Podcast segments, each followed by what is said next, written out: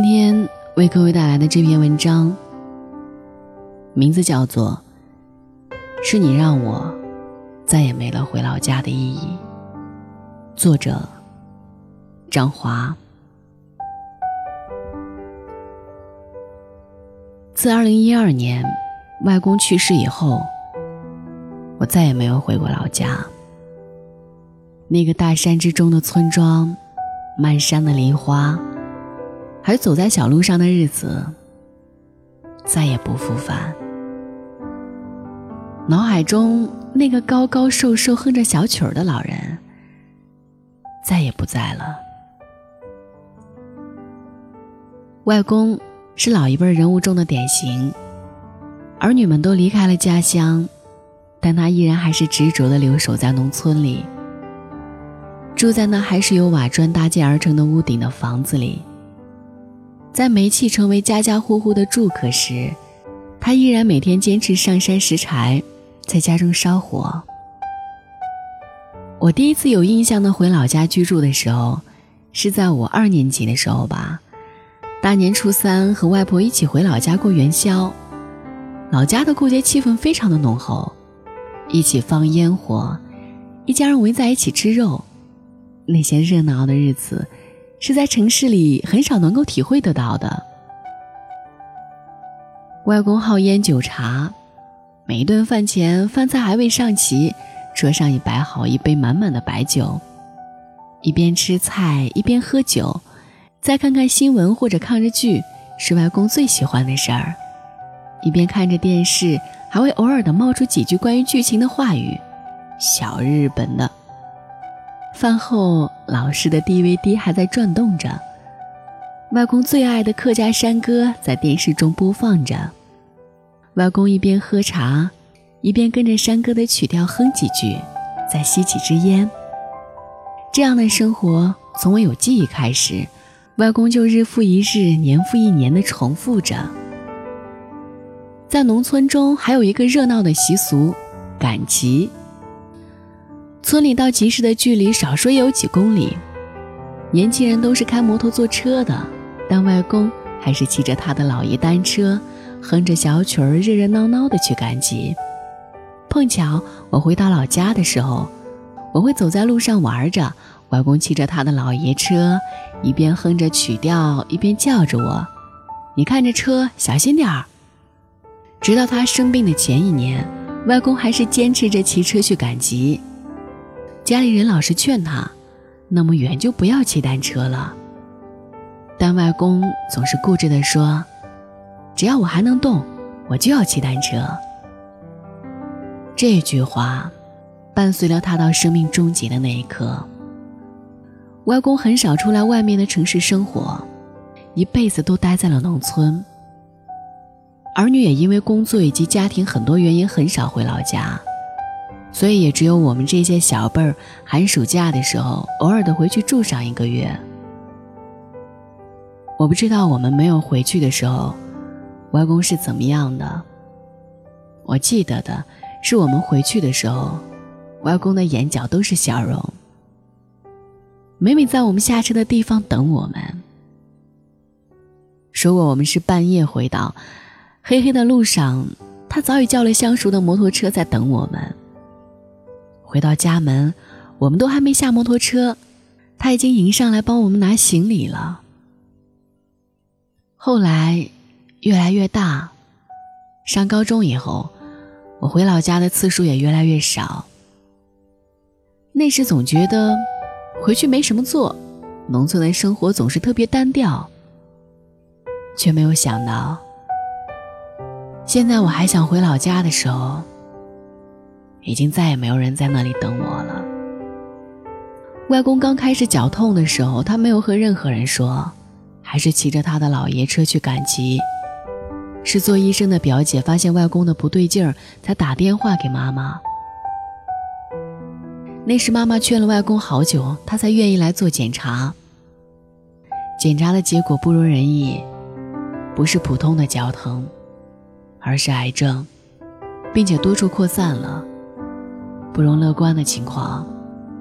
那时候不敢和外公说实话，只能偷偷的瞒着，只说他癌症扩散，却不敢告诉他肺癌。那时候，外婆、妈妈、阿姨，他们都是偷偷的抹眼泪。恰逢我高中，一个星期只能回家一次，每次都是一回家放东西，我就往医院跑。外公总说：“你快回去学习，外公没事儿的。”但我看到了，他皱紧眉头，偷偷的吸气。总想那时候能陪外公多久就陪他多久。那段时间，外公做化疗，本来就瘦的他，似乎只剩下骨头了。每次做完化疗，他总是吃不下东西。家里人变换着弄汤水给外公喝，但是他每次都是喝了两三口，就再也没有碰过那些汤饭。后来情况有所好转，外公也知道病情的真相，坚持要出院。所有人都拗不过外公的脾气。只好一边答应，一边找其他的医疗方法。病中的外公也没有放弃他的茶烟酒，让家里人心痛的死。他说：“一辈子了，已经成为习惯，再也戒不掉了。”到了那年的年底，外公坚持不在珠海生活，要回老家。每个人都劝，都说在这里病情有所好转，再接受其他的治疗会好的。可外公很坚持。他说：“他不想老了都要客死他乡，落叶归根。他想回老家度过自己的余生。日子已经不多了，没有办法。外婆和外公一起回了老家。外公收拾行李的时候，我好像又看到了记忆中的外公，每天都在笑的外公。那年的春节，我和妈妈他们一起回家过年。”那年是老家最热闹的一次过年，外公的四个儿女还有外孙都回去了。外公总是笑盈盈的，喝酒喝茶，就是再也没有骑过他的老爷车。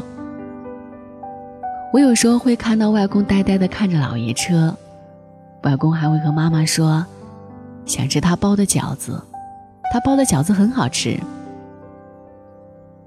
我以为情况在慢慢的好转，有一天，外公还能哼着小曲儿，骑着老爷车去赶集。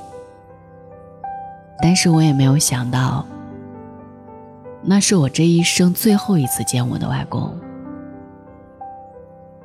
一二年五月份的时候，妈妈回过老家一趟，说情况不太好，稍微有点好转的时候，妈妈就回来了。但回来的第二天。老家就传来消息，外公不行了。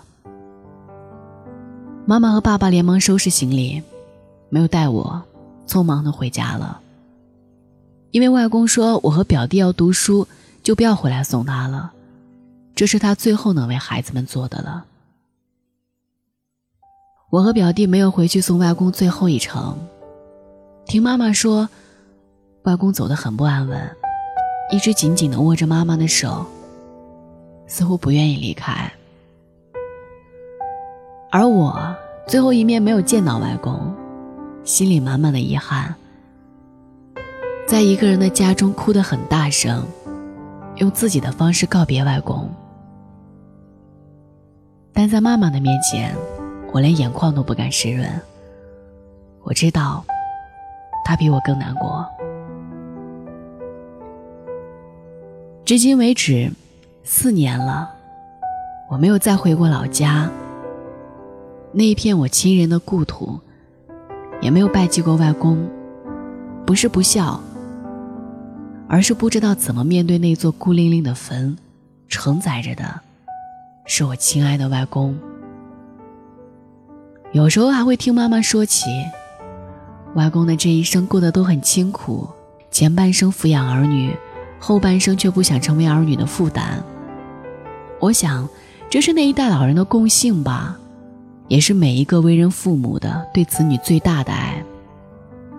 现在的我，偶尔回想起外公，开始埋怨自己，为何当初不一放假就回老家陪陪外公。想到这，如今的我，一放假就会往家里跑，陪着我的父母亲人。逝者已逝，我想，在天堂的外公，这四年虽然会很孤单，但是你却一生都在我们的心中，怀着对你的爱，勇敢、坚强的活着。等孩子们回家，用了外公一生的时间。脑海中有一个高高瘦瘦的老人。骑着老爷车，哼着小曲儿，眉眼间都是弯弯的笑容。虽然自行车的速度很慢，是我的外公正在赶集呢。晚安。